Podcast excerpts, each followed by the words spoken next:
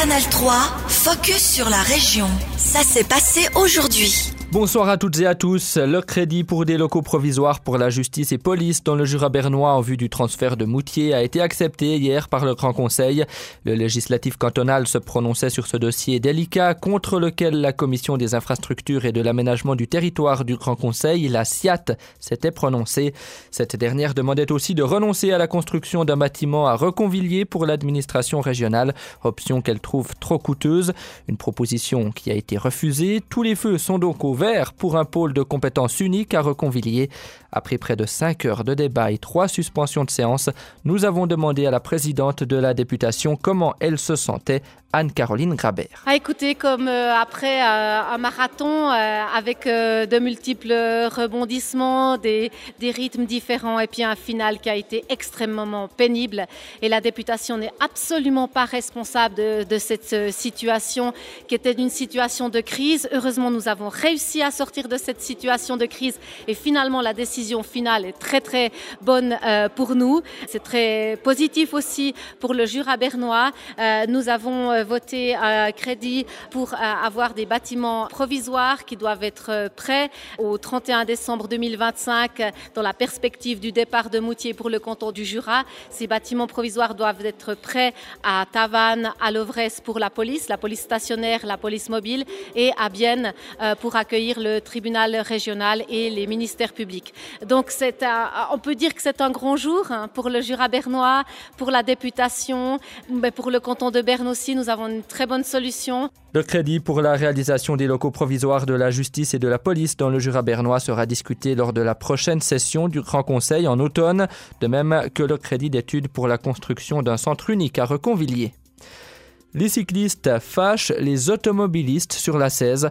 Depuis l'introduction du trafic bidirectionnel entre Ronchâtel et Frainvilliers, les vélos doivent emprunter une voie dédiée au trafic lent.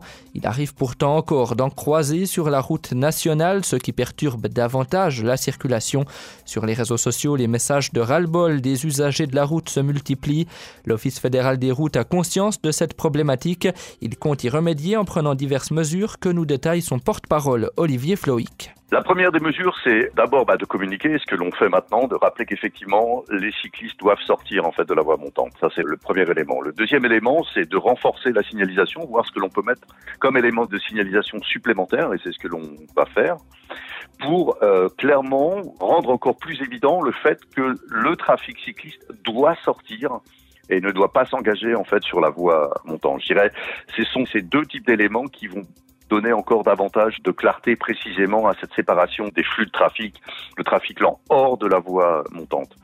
Et puis je dirais aussi, c'est l'habitude qui va se mettre en place. On compte avec quelques semaines pour que les, choses se mettent en, en place, pour que effectivement les cyclistes puissent comprendre clairement que c'est un, leur intérêt en matière de sécurité et puis surtout en termes de rapidité également. Donc je crois que c'est, je dirais, d'une façon générale, la bonne adaptation à de nouvelles règles de circulation qui vont faire que ça va jouer. Mais on est encore au tout début en fait du processus et très clairement, il faut que les gens prennent leurs habitudes. Contacter une responsable de Swiss Cycling estime aussi qu'il faut un temps d'adaptation aux cyclistes pour se familiariser à la nouvelle voie cyclable.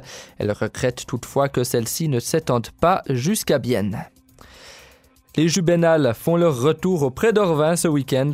Au menu du Festival des goûts et terroirs du Grand Chasseral, des ateliers créatifs, des randonnées et des dégustations, tout cela dans le but de mettre en valeur les produits du terroir de la région. Après une première édition l'année passée, les Jubenales sont de retour ce week-end au Bison Ranch des Prés d'Orvin. L'année dernière, le comité s'était essayé à un événement à grande échelle. La manifestation se déroulait dans toute la région du Jura bernois, dans plusieurs métairies. Mais face à la quantité d'investissement et au manque de fréquentation. Le comité des Jubenales a opté pour une toute autre stratégie. Elle correspondrait davantage aux valeurs de Grand Chasseral et serait mieux pensée. Daphné Caverzazio, responsable de la manifestation Les Jubenales. Donc ce qu'on a décidé dès cette année, c'est de s'allier à une manifestation qui existe déjà dans le Grand Chasseral. Pour cette année, ça sera la Saint-Bison au Bison Ranch des Prés d'Orvin. Et puis de tourner chaque année et de venir un peu embellir à chaque fois une manifestation qui existe. Donc un gros revirement dans la stratégie, si on peut dire ça comme ça. Donc ce qu'il y a de nouveau, c'est que cette fois, on s'allie à quelque chose qui existe et on va amener 12 activités spécialement créées pour la manifestation. Découvrir les abeilles et des plantes sauvages ou bien déguster des fromages à l'aveugle, ce sont quelques-unes des activités possibles à réaliser ce week-end au Bison Ranch des Prés d'Orvin. Musique, danse et performance avec notre invité du jour. La Haute École des Arts de Berne, la HEAB, invite le public biennois à son festival Pulsation. Depuis plusieurs dizaines d'années, l'événement veut offrir un regard dans les coulisses des études en musique et mouvement. Après un démarrage aux notes américaines vendredi dernier au First Friday, le festival se poursuit dès la semaine prochaine avec trois spectacles proposés en vieille ville de Bienne et à la Maison du Peuple.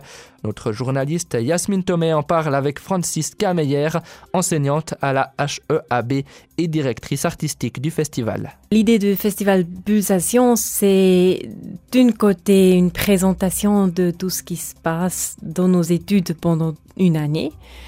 D'une côté pour les étudiantes et les étudiants pour se présenter, pour aboutir leurs études, voilà le, les branches et bien sûr, c'est aussi pour montrer euh, à l'extérieur ce qu'on fait. Oui, aussi être connu parce que des fois, on ne connaît pas tellement les études musique et mouvement. Est-ce que vous pouvez nous présenter un peu justement ce domaine musique et mouvement? C'est des étudiants qui apprennent la rythmique, la performance. C'est autre chose que juste la musique et la danse. C'est plus précis? Oui, c'est effectivement plus précis.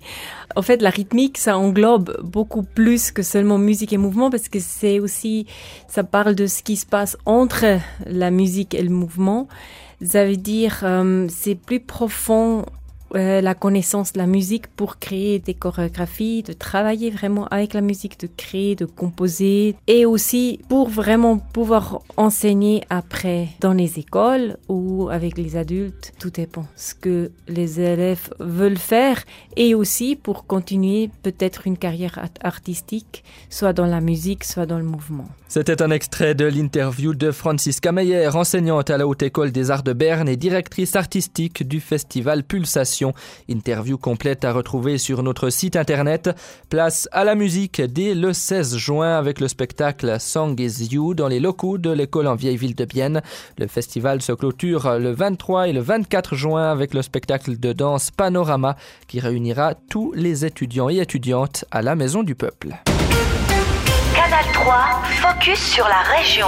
Aussi disponible en podcast sur Spotify et Apple Podcast.